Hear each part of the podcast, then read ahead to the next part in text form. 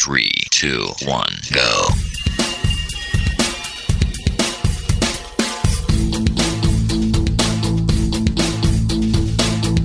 Enredando, la informática que se escucha.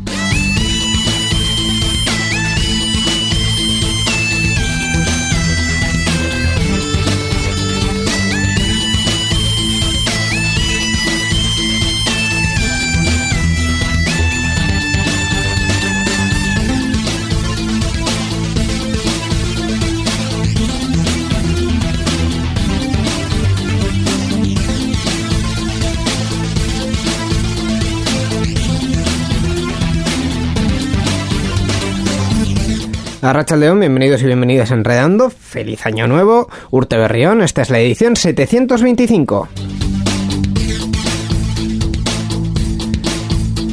Edición que comenzamos prácticamente con el año nuevo, ya le llevamos unos días de adelanto, ¿verdad, Miquel? Pero estamos justo ahí, ahí, empezando el año y taca. Oh, hola, ¿qué tal? Inyo Sendino, hola, felicidades, feliz, feliz año nuevo y feliz año nuevo a todos los oyentes.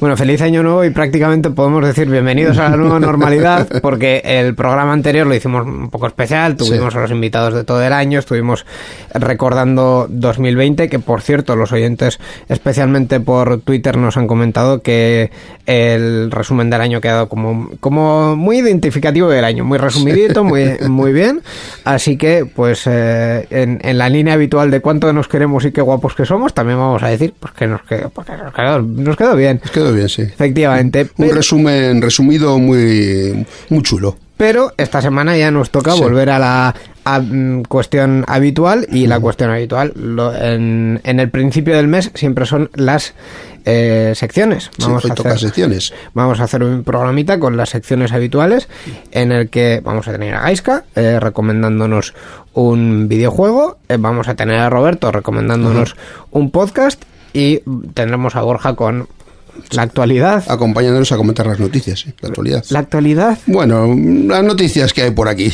lo que sea que haya.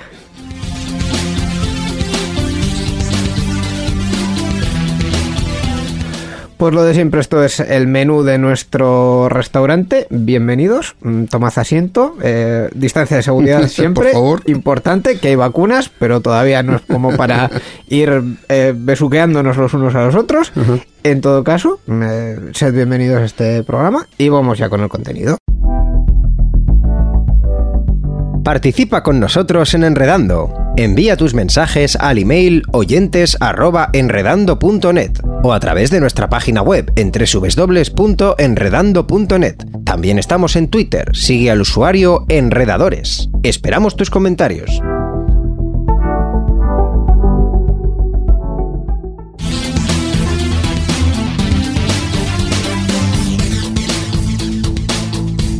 Enredando, la informática que se escucha.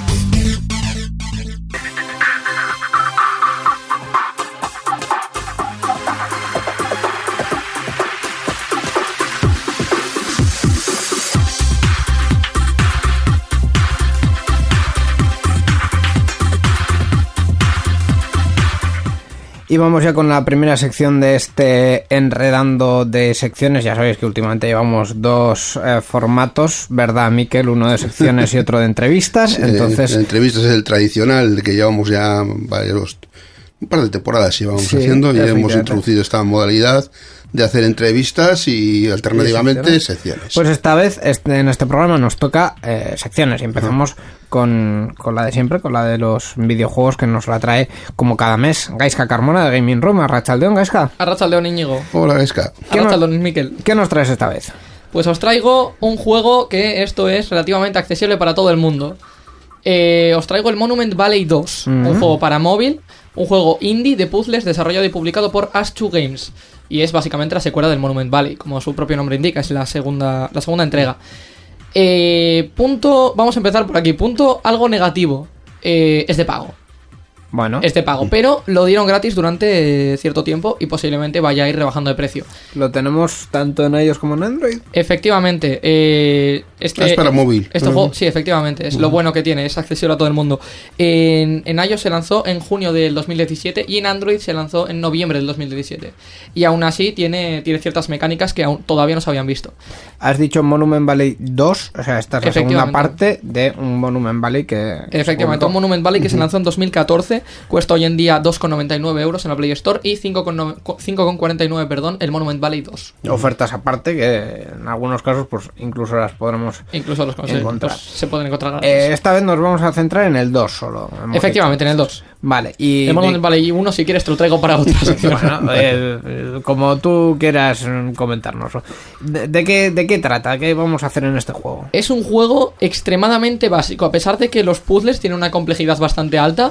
Es un juego muy, muy básico. Puzzles. Efectivamente, el objetivo es guiar a Ro, que es un personaje que tiene una capa, una cabeza, que es una bola sin ojos, ni boca, ni nada, y digamos un cono de, de, de sombrero, eh, y a su hijo, que podríamos asemejarlo a Caperucita Rojo, por así decirlo, eh, por mazmorras llenas de puzzles hechos mediante ilusiones ópticas y objetos imposibles. Hacer esto en móvil tiene un mérito muy importante y muy alto.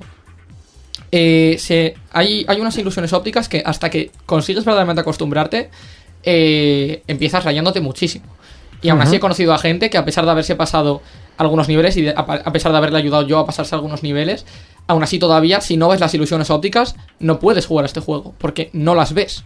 O sea, esta es una especie de mazmorras. o- Efectivamente, efectivamente. Tienes unas mazmorras y juegas absolutamente con, con el entorno Pues 3D, entonces- pero con objetos imposibles. Pues no me, no me cuadra el nombre, Monument Valley. Monument Valley es el, el valle este de- que era de las películas del oeste Efectivamente. antiguas. Y Las tiene que ver eso con las mazmorras Las y los mazmorras sí es verdad que tienen cierta semejanza a, a, digamos, monumentos. Son como Ah. unas torres, son casas, castillos, torres, depende de, de cuál, Ah, que podrían incluso asemejarte a, asemejarse a ciertos monumentos. Ah, bueno, bueno. A, a ti no te encaja el nombre y a mí lo que no me encaja es lo de las ilusiones ópticas porque como no veo ni tres en un burro, pues en fin. eh, ¿Sabes?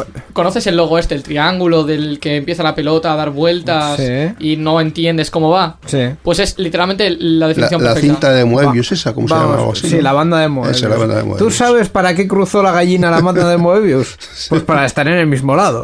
Pero aparte de esto y el otro chascarrillo que iba a hacer es que como me ponga yo a jugar a este juego tardo más que sacarme las 70 estrellas en el Super Mario 64. O sea, No te preocupes, este es un juego muy corto. De hecho, yo, que soy un inútil para los juegos de puzzles, acabo dejándolos siempre. Me lo pasé en aproximadamente una hora y media, dos horas. Oye, Es bueno. un juego muy corto, pero es muy, muy bonito. Tiene una historia muy gráfica y muy visual, con algunos pedazos de texto. Eh, apenas aparece texto en el juego. Es todo muy hacer los puzzles y seguir para adelante.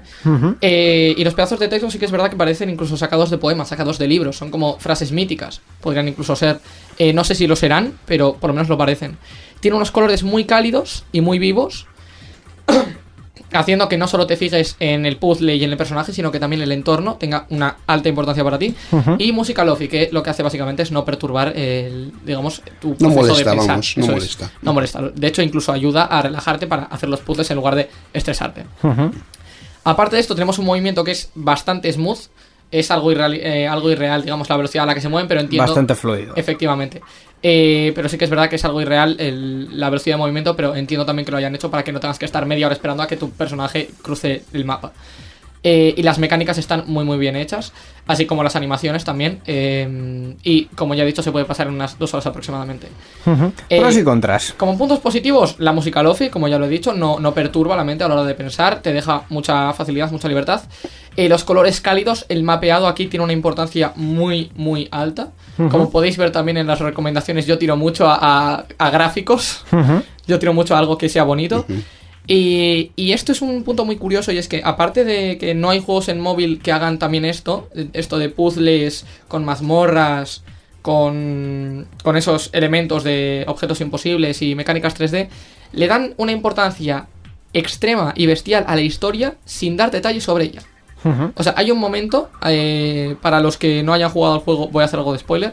Hay un momento en el que se separan el padre y el hijo, porque el hijo se va a vivir su propia aventura, a hacer sus propias mazmorras, y entonces empiezas a tenerlo simultáneamente. Eh, tienes dos historias a la vez y tienes al padre, por un lado, haciendo sus, sus puzzles y al hijo haciendo los suyos. Eh, y en el momento en el que se paran es el momento más emotivo del juego. O sea, a mí esto me ha emocionado. Y no conoces a ninguno de los dos porque no sabes la historia sobre ellos. Y han estado juntos siempre. Y no sabes lo que es. No sabes por qué se separa. No sabes cómo ha llegado a eso. Pero es un momento muy, muy emotivo. Tiene un impacto emocional muy importante y le dan una relevancia muy alta también. A pesar de que tú puedes decir, Buah, eso es trasfondo, lo importante son los puzzles. Tampoco te creas, tampoco te creas. Me, me está recordando un poco al. a- obviamente en otra plataforma y en otro contexto. Vas a decir Portal. No, a los videojuegos del profesor Layton. Es decir, por, por dos elementos clave. Por un lado, la música, que la música de, los videojuegos Es de. Layton es eh, relajada y es tranquila. Sí que tiene muchísimo más texto, pero los, los juegos del profesor Layton, eh, que los tenéis por cierto en, en la Nintendo DS y 3DS, eh, te ponen como centro el puzzle y el puzzle además que ah, va eh, ganando en complejidad y te dan de tiempo, te, te, te dejan con la música, te dejan ahí tranquilo que tú vayas haciendo. Que vayas y resolviendo, tal. sí. El desarrollo de personajes es más textual, más explícito de lo que estás comentando, pero bueno, eh, me Sí, ha recordado los eso. personajes sí que es verdad que en el profesor Layton es mucho más larga. Y de hecho me he pasado un profesor Layton para la Nintendo DS. Eh, y lo que tiene es que tiene bastantes más giros de guion, bastante más cambios, bastante más momentos de tensión. Sí. Eh, este Monument Valley 2 sí que es verdad que lo que hace directamente es toma, para ti, pásatelo bien, relájate y disfruta. Es, es así de básico, lo cual vende muchísimo. Pero tiene que tener alguna pega, o no, no lo has visto nada. Eh, sí que tiene algunos alguna pega. Bueno, no exactamente. Eh, el juego no tiene publicidad. ¿Por qué no tiene publicidad? Porque cuesta 5,49 euros. Es así de básico. eh, Sí que es yo verdad eso- que puede, incluso compro, llegar, ¿eh? puede incluso llegar a ser caro para la para lo para, lo que, es dura. para, para lo que dura el juego efectivamente. Eh, a pesar de que, de hecho, eh, Aitor y yo eh, lo, lo conseguimos gratis por un evento en el que en el que durante una semana, creo que era aproximadamente, estaba el juego gratis. Así que y es el mítico juego que lo juegas, te lo pasas en par de días, tres días, jugando un ratillo cada día para desestresarte eh, básicamente y lo desinstalas. Y entonces al cabo de dos, tres meses lo vuelves a instalar y lo vuelves a jugar. Y va a tener exactamente el mismo impacto que tenía al principio. Oye, pues porque es un juego muy muy bonito. Y como puntos negativos tal cual, no tengo ninguno. Solo tengo una comparativa. Que básicamente es, este juego sobresale no solo por lo que es el juego, eh, sino también porque tiene un mercado en el que es relativamente fácil, al mismo tiempo difícil, pero es relativamente fácil destacar. Y es el mercado de los juegos de móvil.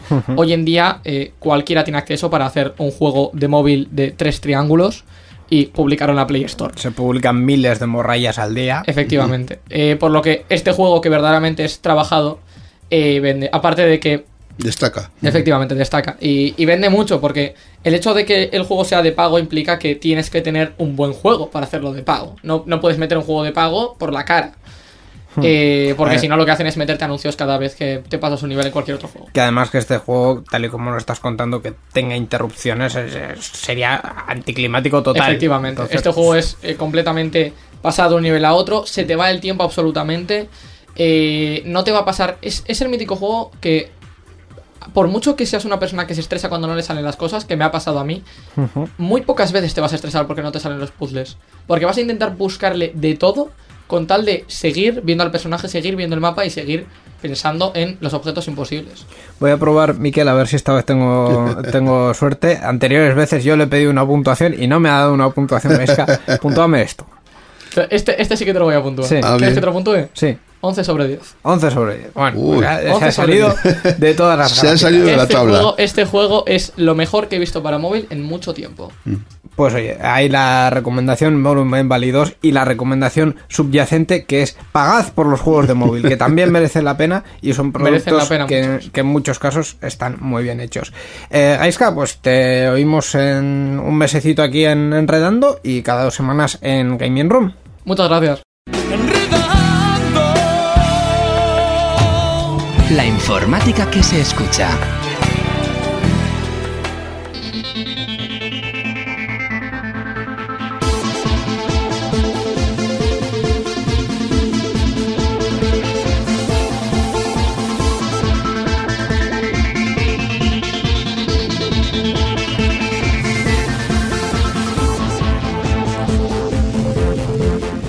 Continuamos en esta edición 725 de Enredando, en este primer Enredando del año y en este... 2021. De 2021. Qué raro se me hace. Esperemos que sea mejor que 2020. En cualquier caso, eh, de- empezamos eh, esta sección, que es la sección Mundo Podcast. Efectivamente, no hay, no hay otro que lo diga mejor. Bueno, igual lo dice mejor quien realmente lleva es el alma mater de esta sección. Eh, vamos a probar. A ver, Roberto, ¿cómo es la sección? Pues yo creo que no lo he dicho nunca. No, es Mundo verdad. Podcast. Pues Mundo Podcast, efectivamente. Roberto, eh, Arrachaldeón y Urteberrión también. Urte Berrión, Y- y el Roberto es- 2021. Y Que Roberto. sí, el 2020 fue malo para muchas cosas, excepto para el podcasting. Eso es es cierto. verdad. Lo que también es cierto es que en 2020 no fui capaz de decir el nombre de tu podcast bien nunca. Entonces vamos a probar a decir que Roberto es del podcast Órbita Friki. ¡Bien! Bueno, empieza bien 2021. Sí, parece que sí. Lo estamos remontando, oiga. Bien, bien. En fin, pues vamos a empezar todavía mejor hablando ya del podcast que nos traes este, este mes, en esta ocasión. Mm, Sí, en esta ocasión traigo un podcast eh, que está hecho por uno de los integrantes de la podcastfera, bueno, pues bastante conocido, Sí. como es José Vivaeza, que es psicólogo y que ha hecho varios podcasts, pero que en particular el del que vamos a hablar hoy es de Nadie al Volante. Oh. Bueno, Nadie al Volante, aparte de, de Josebi, en el podcast están tre- dos, tres personas más, ¿vale? Eh, O sea, teóricamente en el equipo titular están Josebi, está Elena Benítez Cerezo, que es médico psiquiatra, está Miriam Mora, que es psicóloga y sexóloga, y luego también, eh, últimamente, bast- bastante habitualmente, suele estar César, que es neurólogo. O sea, mirad qué tipo titular. Y estos cuatro me dices que hablan de... De series y películas. Ah, No, vale. pero claro, siendo quienes son, eh, lo tienen que contar de- desde un punto de vista muy particular y es desde el punto de vista de la psiquiatría y de la psicología. ajá. Un punto de Entonces- vista interesante, sí. Exacto, está muy bien porque eh, van a hablar de, de series como por ejemplo eh, Friends o, o series similares, series, series tanto actuales como series de toda la vida. Y nos van a hablar de la salud mental y de cosas del comportamiento, explicaciones del comportamiento de sus protagonistas, ¿no? De los problemas de salud mental que tienen más bien, ¿no? En, alguno, en, en muchos casos sí. Ah. O sea, es lo típico de que si alguna vez te has preguntado qué puede llevar a un personaje a, a comportarse de una forma o hacer algo en concreto de, de lo que hace, ¿no? Y bueno, al final es una forma, es una excusa para divulgar sobre salud mental. Ajá. ¿vale? Eh, las series son lo más conocido ahora mismo y lo, lo más de moda. Y bueno, pues mira, a través de ello aprendemos cosas como qué es el, el síndrome de. A ver, ¿cómo era? Eh, El, la, psico, la psicopatía, o qué es el síndrome de TDAH. T- TDAH, perdón. Sí. Eh, no sé, eh, nar- narcisismo, hay- hay muchos temas. Si queréis, podemos comentar algunos episodios que a mí por lo menos me han parecido muy reseñables. Sí, claro. Pues mira, por ejemplo, eh, han dedicado un episodio al, al documental de, que hicieron sobre, bueno, que han mm, publicado en HBO sobre Robin Williams, que se llama Robin Williams y la mel- melancolía del cómico. Ajá. No sé si, si os suena, lo habéis No, visto. El documental, ¿no? Robin Williams es este actor cómico que se suicidó, ¿no? Sí. Exacto. Sí. Y claro, el tema es ese, tú lo has dicho, eh, se suicidó, Sí. pero digamos que no sé que no se dio mucha información de qué era lo que había ocurrido. De hecho, fue muy chocante porque todos asociamos a Robin Williams esa imagen del cómico de, de la persona siempre Sí. sonriendo y, y- y fue un, un, vara- un grave parapalo, vamos. Sí, sí. Y el tema es que eh, yo no he visto el documental, pero el episodio hay que escucharlo que lo hayas visto, porque eh, hablan mucho y muy bien sobre cuáles son las causas de- del tema. Y, y por lo que me parece, el tema era que eh, Robin Williams estaba empezando, estaba en unas fases iniciales de Alzheimer. Y eh, ellos explican que hay muchas cosas alrededor de Alzheimer, ¿vale? Y bueno, pues tampoco quiero, ni, quiero ni puedo explicarlo como lo hacen ellos, eh, pero vamos, que, hay que escucharlo para, para entender y para, para entrarse. Y además, que ya digo, este es un episodio, por ejemplo, en el que se adentran y, en, todo ello y lo explican muy, muy bien. No, es que yo soy un experto en psicología también, está claro que lo explican bien. Mm. Y, tiene un poco el peligro de que si eres un poco aprensivo, pues eh, a lo mejor te están diciendo una serie de, eh, Empiezas a notar los síntomas, dices, ¿no? Exacto. Pero si eso... Ay, Dios mío. Estoy enfermo, estoy enfermo. Sí, eres hipocondríaco, estás enfermo, efectivamente. Pero bueno, siempre puedes llamarles y coger una cita con ellos. Sí, eso es verdad. Pero bueno, otro, otro episodio, por ejemplo, lo dedican al documental de Netflix de Tiger King. No sé si si os suena, que es de, un personaje muy loco, muy americano que se dedica a, la cría de, tigres. ¿A qué? ¿A la actividad? A la cría de tigres. A la cría, había tenido a la actividad de tigres. A la cría de tigres. A la cría de tigres en cautividad, sí. Es, es muy, muy loco el episodio. Y el episodio trata sobre lo que es el narcisismo. Gatito bonito, gatito bonito. Los tigres. Bueno, ya se ha ido. A mí que él ya se ha ido. Continúa, Roberto, por favor. Voy a tener que pedir cita con esta gente. Sí, y, luego os, voy a comentar otro episodio que también me, encantó. Fue eh, uno dedicado no a una serie, pero a un videojuego. Sí. Que es el Hellblade Semua Sacrifice. Sí. Que es un videojuego que tras. Eh, está hecho, de hecho, para divertirte, pero también para que sientas todo lo que implica el tema de la psicopatía. O sea, tú oh. estás en eh, un personaje que es un, eh, tiene un problema de psicopatía y es muy muy curioso. En el juego empiezas a oír voces a tu alrededor, ves, mm, eh, tienes alucinaciones, etcétera. está muy muy bien y el y el episodio, Josebi lo hace además con su hermana, creo que es Leticia Baeza, que es psicóloga especializada en enfermedad mental y con su padre, el doctor Baeza, que también es médico psiquiatra. O sea, esto es todo un clan. Sí, sí, sí. Esto comparado con, lo de tu sobrino Miguel. bueno, esto no somos aquí nada, esto es. nada. entonces, son todos unas eminencias y, da gusto escucharlos. Eh, pero vamos, que, hay un mogollón de ejemplos. O sea, como os he dicho, en French hablan del, del ¿cómo es? lo de TDAH, que creo que es el síndrome que tenía eh, Phoebe de, sí, lo, que, lo que conocemos comúnmente como hiperactividad, pero que no es, realmente una hiperactividad, sí. Eh, hay episodios dedicados a, Mindhunter, la serie de Netflix, que os imagináis de qué trata. Sí, de, psicópatas. básicamente, sí, sí.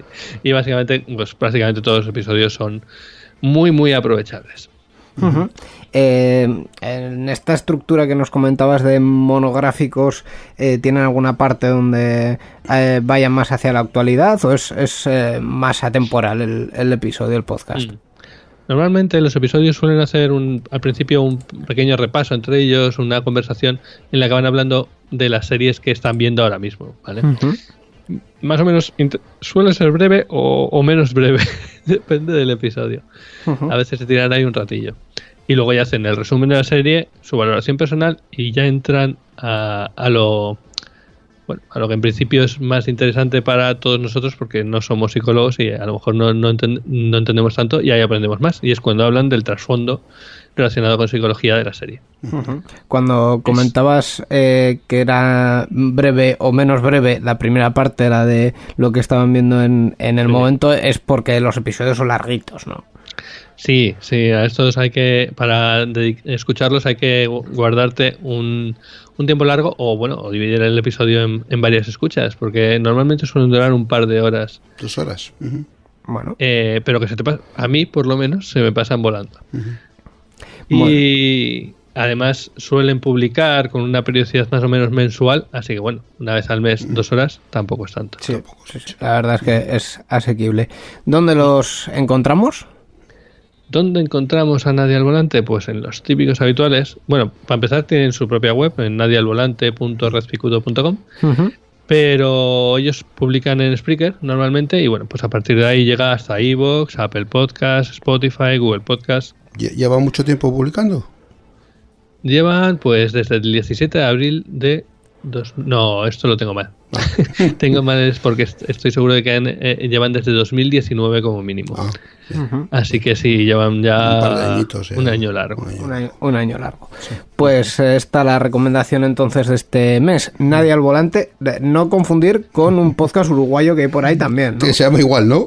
Sí, sí, hay un podcast uruguayo del mismo nombre que no tiene nada que ver y... Mm. ¿Habla de coches el, el uruguayo? ¿Cómo va pues eso? creo que sí. con el volante, claro. Lo has clavado, Hombre, que con ese nombre... Pero el que nosotros recomendamos es lo que comentábamos, series, películas y salud mental y, comportamiento de los protagonistas. Eh, pues hasta aquí la recomendación de, este mes, Roberto. Eh, gracias por traernosla, como siempre. Muchas gracias. Nada, gracias a vosotros y feliz año.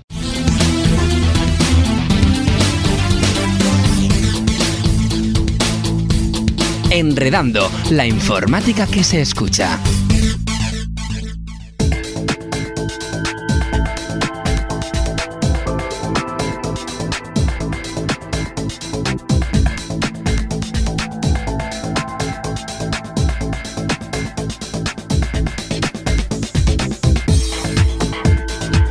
Y continuamos en esta edición 725 de Enredando, ya con la cuestión de más actualidad, aunque, bueno, lo que decíamos al principio, ¿no? Actualidad eh, en, mayor o menor medida. Y empezamos eh, hablando, pues, como siempre, de una noticia sobre GNU Linux, ¿verdad, Miquel? Sí, vamos a hablar en concreto de una distribución, eh, y hablamos de ella porque tiene una nueva versión disponible. Hablamos de Cruz, Cruz con X, las, las X me resultan muy complicadas, pero bueno, vamos a intentarlo. CURX Crux. Crux, versión 3.6, una nueva versión disponible.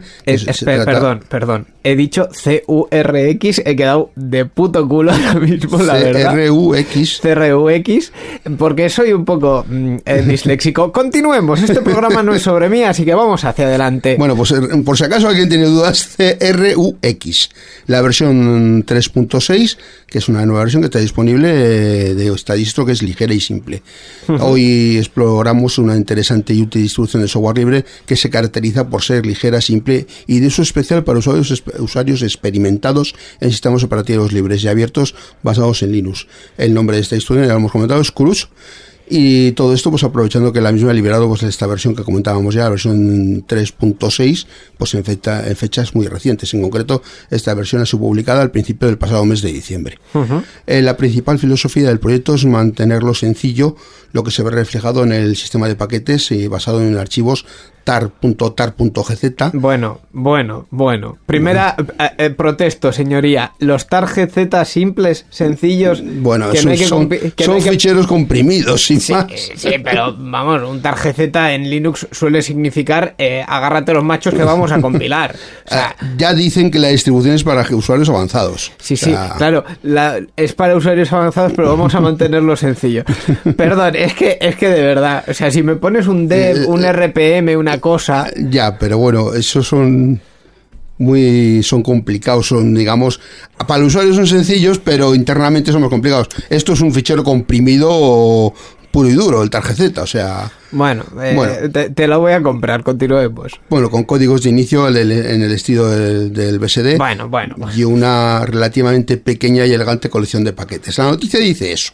Bueno, bueno. el, foco secundario de desarrollo es utilizar nuevas tecnologías y proyectos relativos tanto al kernel Linux como al software, software GNU y otros. Cruz cuenta también con un sistema de ports que permite la fácil compilación de nuevos paquetes para personalizar el sistema instalando y actualizando aplicaciones. Hemos dicho que viene con una nueva versión. Eh, esa nueva versión tendrá unas cuantas novedades, ¿verdad? Eh, sí, que en concreto la versión que vamos a comentar es la, la 361 eh, digo esto porque es que al, poco tiempo de haber sacado la 3.6 hubo un fallo y tuvieron que sacar la 3.6.1. Y bueno, viene con actualizaciones de la cadena de herramientas, eh, la versión 5.4.80 del núcleo, el kernel Linux, que es una versión LTS además de Long Term Support, soporte a largo plazo, nuevas versiones de XORG y XORG Server. Además, la imagen ISO ha sido procesada con eh, ISO Hybrid, lo cual la hace ideal y adecuada para grabar en, un CD DVD y, también usarse en una unidad USB. Eh, finalmente, bueno, solamente quiero comentar el- la página web oficial del proyecto, que es muy sencillita, es crux, eh, crux.nu. Y desde ahí podemos descargar esta distribución. Para los disléxicos, CURX. No, CRUX, no, no confundamos a los oyentes. CRUX.NU. NU, eso es. Y como siempre, la noticia sobre GNU Linux nos la trae el Gloop. Sí, la, eh, que tiene una página web. El grupo es la Asociación en Vizcaya de Usuarios de GNU Linux, que se dedica a promover el uso del software libre tanto en el ámbito público como en las empresas y usuarios particulares. Y decía que tiene una página web donde esta noticia y todas las noticias que vamos comentando en estas secciones también están publicadas ahí en esta página web. La página web es glv.b y latina z club.biz. La informática que se escucha.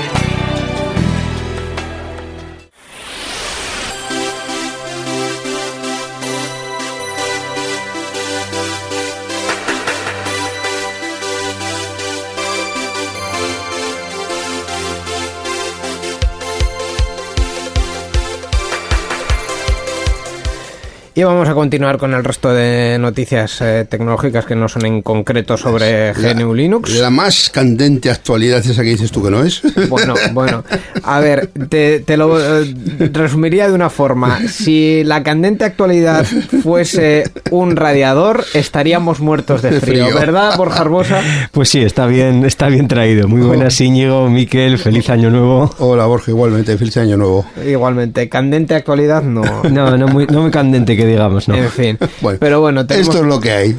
tenemos algunas, algunas cosillas. Sí. Eh, vamos a empezar endogámicos. Vamos Mm. a hablar, eh, a empezar hablando sobre podcast, porque así Ajá. haciendo un, un repaso rápido. Eh, es de las noticias que más me ha saltado al ojo. Los españoles dedican una media de 19 horas al mes a escuchar podcast. Sí, bueno, pues eh, los oyentes españoles de podcast han dedicado cerca de 19 horas de media al mes a escuchar este tipo de contenidos durante el presente año, o el pasado año, perdón, siendo pues misterio, historia, humor y política sus temas preferidos, como se desprende del análisis de los hábitos de consumo del podcast. El análisis desvela que son los hombres los principales oyentes de podcast, un 52,8% frente al 47,12% en el caso de las mujeres. Por edades, el grupo mayoritario tiene una edad comprendida entre los 45 y 54 años. O sea, en mi franja de edad, vamos, más o menos. Sí, aproximadamente. Eh, el, el estudio al que, nos, al que hacemos referencia, por cierto, es el estudio del observatorio Evox, que Evox es una de las mm, grandes plataformas de consumo de podcast en, en España. El resto de datos que, que dan, eh, pues bueno, sobre franjas de... mm, lo diré, de estudios, un 45% de, de personas que tienen estudios universitarios, eh, la media la que comentábamos, 19, 18,9 horas de media al mes y eh, de media 4,7 episodios distintos eh, a, la, a la semana, aunque obviamente de marzo a junio todas estas cifras subieron bastante. Mm, en general bastante parejo a lo que es la sociedad es- española y bastante sobre todo me ha destacado el, el dato de, del consumo entre hombres y mujeres que es, que es cercano a la realidad. O sea hace unos Sí. unos cuantos años no sé yo si podríamos haber dicho que el consumo de podcast eh, era tan tan paritario y ahora lo que falta como siempre es que se pongan a crear a hacer porque eh, Para que alguien escuche, alguien tiene que hacerlos. Sí. Sí, sí, es- es- eso está claro. Y al final, en todo lo que supone un tema tecnológico, siempre hay una brecha entre, entre las mujeres y los hombres que entran a, a, a- a- a crear o a participar activamente en las comunidades, independientemente de otras cuestiones de género que no vamos a entrar, ¿vale? Sí. Entonces, es un poquito el, el esquema como lo tenemos. Pues sí, la verdad es que es una buena noticia, tanto yo creo que para Sí, todos sí. aquí que nos, que nos dedicamos, dedicamos bastantes horas al podcast también, no sé si 19 horas al mes, pero desde luego por ahí le anda. dedicamos yo creo que más horas a crearlos que la media a escucharlos, pero la verdad es que... Podemos decir que sí. Queremos, los que- sí, nos llegamos más a crearlos. sí. Pero bueno, para que alguien escuche, otros tienen que crear. Habla- hablando yo un poquito de la experiencia personal, sí que puedo decir que este año he consumido más que nunca, quizás también porque ahora mismo ya hay herramientas que yo utilizaba antes con asiduidad, como por ejemplo Spotify para el consumo Hmm. de contenido eh, de audio, y que ha incorporado esa misma, esa, herram- a esa misma herramienta, aunque antes de eso ya existía iVoox, ya existía um, iTunes desde hace un montón de años, lo que ahora es Apple Podcast. Es decir, que, que a la gente le, le, le ha, le ha empezado a calar. Y yo creo que también es cierto que cada vez hay más y más contenido, o por lo menos más que hace años. Se está apostando más por esta plataforma, aunque sea poquito a poco. Sí, sí. Eh, uh, esa última afirmación yo no la compartiría mm, Yo, eh, no yo, del est- todo. yo estoy escuchando ahora mismo en, en- en emisoras de radio comerciales Sí. que hablan mucho de. "Ya están disponibles nuestros podcasts, podcasts. Han- Se han apropiado del término y lo utilizan, va- vamos, a- a- sin discriminación ninguna. Sí, De- aunque... de, esa otra afirmación tampoco estaría yo muy de acuerdo. A ver, dejar, dejarme replicar. Venga. Igual hay que dejar bien claro que es podcast, porque el, el hecho de subir el programa que has emitido primero en la radio y dejarlo ahí como a, a la carta, que es lo, lo que Sí. sería radio a la carta y podcast es lo mismo, no, Sí, supuestamente... sí, sí, A ver, sí, pero no. no, sí, sí, bueno. pero no. Sí, pero no. Si, si lo que primero has emitido en la radio lineal, digamos por así, eh, en, en la radio comercial, luego lo has dejado ahí como una copia para volver a escuchar, o si es un contenido específicamente creado para. Ahí no hay diferencia. Es decir, eh, al final lo importante es que el, el medio sea conocido porque los creadores están todos en las mismas plataformas. Es decir, entras en... eh, luego las promociones son, son distintas, está claro, pero entras en Evox, en Apple Podcast o en Spotify y estar están todos. Hmm. Otra cosa es que sea más fácil encontrar a unos que a otros, pero estar están todos. Entonces, que la radio eh, apueste por... mm, em, eh, Publicar sus contenidos, sí. Por publicar sus contenidos en Sí. formato podcast es bien, porque de hecho yo no sé cuánta gente, pero mm, creo que creo sinceramente que mucha, no tengo datos, pero creo que mucha Mm. ha entrado a escuchar podcast a raíz de la cadena Ser y del grupo Prisa. Bueno, tú empezaste, ¿no? Escuchando podcast a raíz de, de eso. Mi- mismamente. Entonces, eh, que en un medio donde hay mucha presencia amateur, eh, las empresas entren y apuesten por ello, no es apropiación, es bien. O sea, nos, nos, eh, no- nos, nos nutre y Enriquecen, nos- y, nos, sí. y nos favorece a todos. Sí, Porque sí. cuando el consumo sube, y lo hemos visto, no solo se llevan el consumo los grandes, también se lo llevan los, Ah, los pequeños. A- algo cae para los pequeños, sí, para, algo cae para nosotros. Sobre el, el otro tema, el de cuándo y cómo han entrado las empresas grandes a esto, mm, yo te diría que al final eh, la producción es la misma si ha cambiado el objetivo. Es decir, eh, y, y sigo con el ejemplo de Cadena Ser porque es que es el que más, el, el más representativo y el que y el, y el que más se puede analizar. Hace unos años la Cadena Ser hacía mucha producción para meterla en las madrugadas. Ahora toda esa parte de las madrugadas la, la han quitado, la han sustituido por humor, la han- la han- eh, por reposiciones, por otro tipo de historias.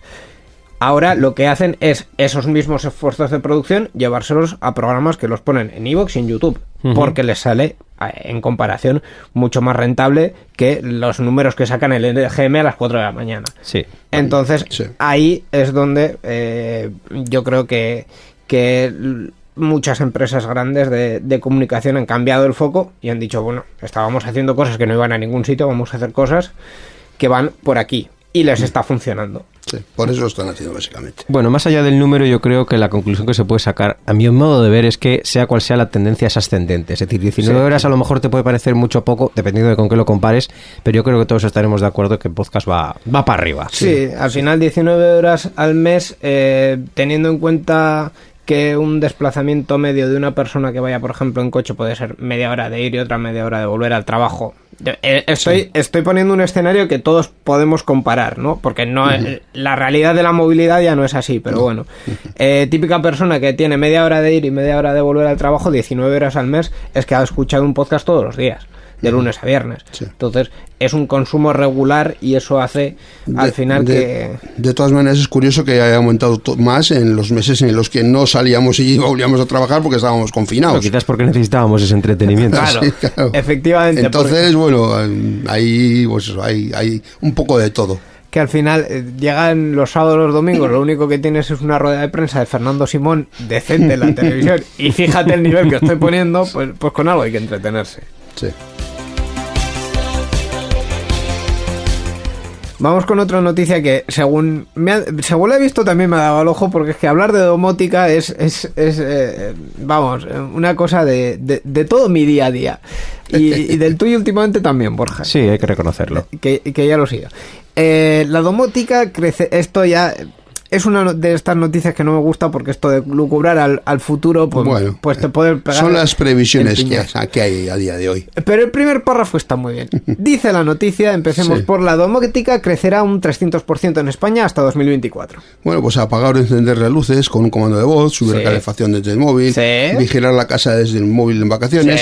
Estas y otras muchas acciones son cada vez más comunes hoy en día gracias a la domótica Uy, que sí. o los dispositivos inteligentes para el hogar. Un mercado en alza que se espera que en España crezca un 300% para el año 2024. Y en el que, no obstante, países como Estados Unidos y Alemania aún van muy por delante de nosotros. Pequeño paréntesis, hace poco vi un, un vídeo sobre eh, el asistente de voz de, de Amazon que no nombraré. Alejandra. Sí, y, y el estudio decía que una de cada cinco viviendas en Estados Unidos ya tiene por lo menos un altavoz inteligente Ah. de este tipo. Sí, bueno, pues muchas personas se plantean introducir dispositivos inteligentes, como comentabas, pues eh, esos dispositivos para hacer más fácil su vida cotidiana en casa y de hecho, según estudios de distintas asociaciones, la domótica se está implementado en implementando en el 60% de hogares de nueva construcción y en el 40% de los hogares ya existentes. Eh, por otra parte, el mercado mundial de dispositivos inteligentes para hogar ha resistido durante la pandemia y se calcula un crecimiento de un 4,1% en el 2020. Sí, al final, eh, lo mismo que decíamos antes, estando en casa, eh, vemos más claramente las, las, la- el potencial que tiene. Empiezas por un altavoz y dices, bueno, un altavoz con un, con un interruptor, ay, mira qué bien, que le puedo decir Sí. a nuestra amiga Alejandra que haga, que encienda, que tal, que cual. Empiezas por uno y vas estando más tiempo en casa y dices, oye, ¿y este, este otro interruptor? ¿Y Ah, este otro? Hablando de eso, yo tengo otro KitKat. Habéis hablado de casa, pero hoy he leído una noticia que me ha recordado a ti y es que mm, El una de tantas empresas, pero Fiat ha sacado, va a sacar en 2021 un modelo de Fiat 500 que también incorpora el asistente de voz Alejandra. ¿En el coche? En el coche, en el Ah, coche, sí, ah, sí. coche, Le das a un botoncito y de repente ya le dices que haga cosas. O sea, ya la, la domótica no se queda en el hogar, se queda en muchos eh, de nuestras herramientas Yo- yo- habituales de vida. Yo hasta que no pongan el reloj como decía en el coche fantástico, decía, No, aquí llévame a casa. Pues espérate, a lo no. mejor- Es- eso Tesla lo tiene bastante pulido ya, pero yo te digo una cosa, y no, este programa, como he dicho antes, no va de mí, pero he sido un visionario. He sido de las primeras personas que ha puesto Alejandra en su coche y me ha ido muy bien. Sí, sí. No, pero la verdad es que está muy bien, eh, es una tontería, pero estás en coche de camino a casa y dices, "Mm, debería encender la calefacción. Le dices a Alejandra, ponme el termostato a 25 grados, que Y hoy cuando- quiero asarme. Cuando llegues a casa, Y la cua- casa calentita, calentita. está vamos, como una sauna, una cosa maravillosa, deliciosa. Eh, Ya os digo yo que la domótica va a cambiar el, mundo. Pero bueno, yo en esto, aunque esta noticia no lo contempla, no habla de eso, yo sí, de estas cosas siempre me, me dan un poco de miedo la- la- el tema de la seguridad que tengan, que todavía no están suficientemente pulido. Yo creo que tienen ahí un trabajo que hacer importante todavía. La pregunta es, ¿qué le pides a la seguridad de un asistente virtual? Pues le pides que, por ejemplo, que nadie te pueda entrar en casa y ponerte la casa a 30 grados en calefacción, por ejemplo, o a 35. A ver que vayan a hackear tu... Eh, tu- no, por ejemplo. Mira, esa, esa cuestión ya existe. Es decir, puedes hacer un perfil de voz y puedes decir que las eh, órdenes que, que no vengan de ti las ignore. El- A ver, todo lo que se protege, hay formas de... Hombre, La seguridad cero no obviamente- existe. También te pueden romper la puerta. Obviamente, Sí, bueno, pero, eso sí. pero si entran en tu casa, el termostato va a estar en alguna parte. También le pueden dar a la ruleta. Está ¿sabes? claro, está claro. Sí, pero bueno. Eh, De hecho, si fuera un ladrón, lo único que me preocuparía creo que es ponerte el termostato a 30 grados. Es más que ladrón, es un cabrón. ¿No, joder, ¿no has visto el capítulo de Voz Esponja en el que el Plankton está ahí bajando y subiendo el termostato de- del Pues- crustáceo pues crujiente? reconozco que no, no lo he visto. Es muy bueno, tienes que verlo, hombre. Cultura popular.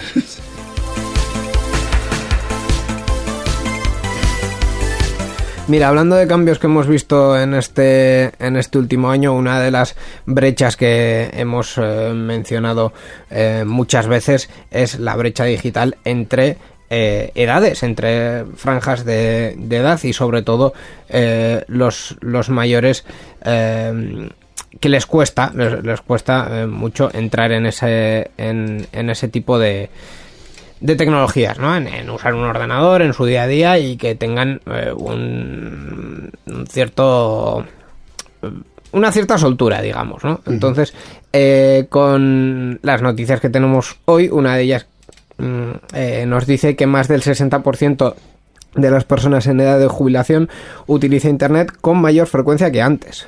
Se trata de una de las conclusiones que recoge un estudio sobre Internet y mayores y coronavirus. El estudio señala que la mayor parte de los encuestados utiliza Internet más que antes de la pandemia. Se percibe además un aumento en altas de Internet, aunque el 96% de los encuestados ya contaba con conexión a Internet antes de la llegada del coronavirus.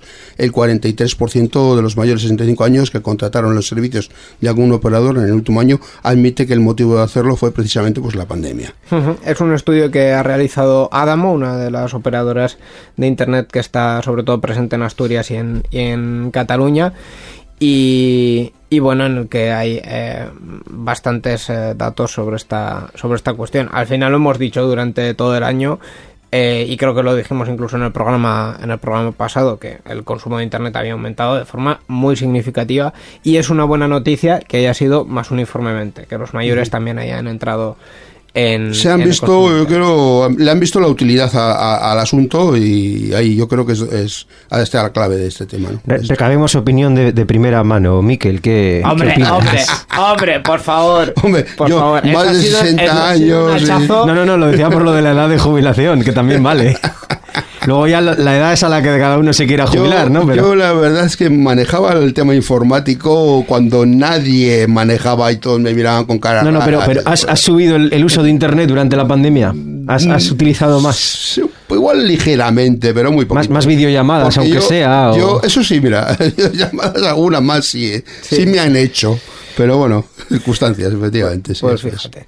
En fin, pues eh, mm, la, la actualidad siempre se nos queda un poco corta. Bueno. hay, hay que pedir más tiempo para la sección de noticias. Para que luego digan, no será un radiador muy caliente, pero por lo menos cubre la habitación. Sí, Hombre. a- a- a- nos, ha, nos ha caldeado. Claro, lo que pasa es que hemos reducido la habitación también eh, a las necesidades del radiador. En fin, Borja, gracias por estar con nosotros y hasta el mes que viene. Muchas Gracias a nosotros, nos vemos el mes que viene. Muchas gracias. Participa con nosotros en Enredando. Envía tus mensajes al email oyentes@enredando.net o a través de nuestra página web en www.enredando.net. También estamos en Twitter. Sigue al usuario Enredadores. Esperamos tus comentarios.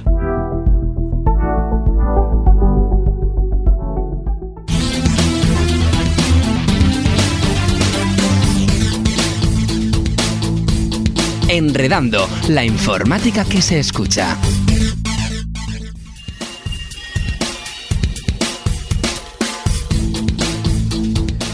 Pues nada, Miquel, hasta aquí esta edición 725 de La primera del 2021. Efectivamente, ya le hemos puesto inicio, ya hemos eh, Sí. empezado Ya a rodar este... Hemos abierto ya el melón del 2021. sí, Efectivamente. eso es. Y a ver qué nos, qué nos depara. De momento, lo que tenemos a continuación próximamente es el CES 2021, que va a ser en los próximos eh, días, en concreto en el fin de semana de... Bueno, se supone que 11, 12 y 13, pero el CES siempre suele tener presentaciones antes, entonces alguna cosita tendremos eh, por ahí y a partir de ahí, pues eso ya lo comentaremos en el próximo, en el próximo programa. Ajá, eso es. A ver, a ver quién es el invitado o invitada. Ah, es ya un veremos, misterio. ¿verdad? Un misterio. Misterio misterioso. Oh.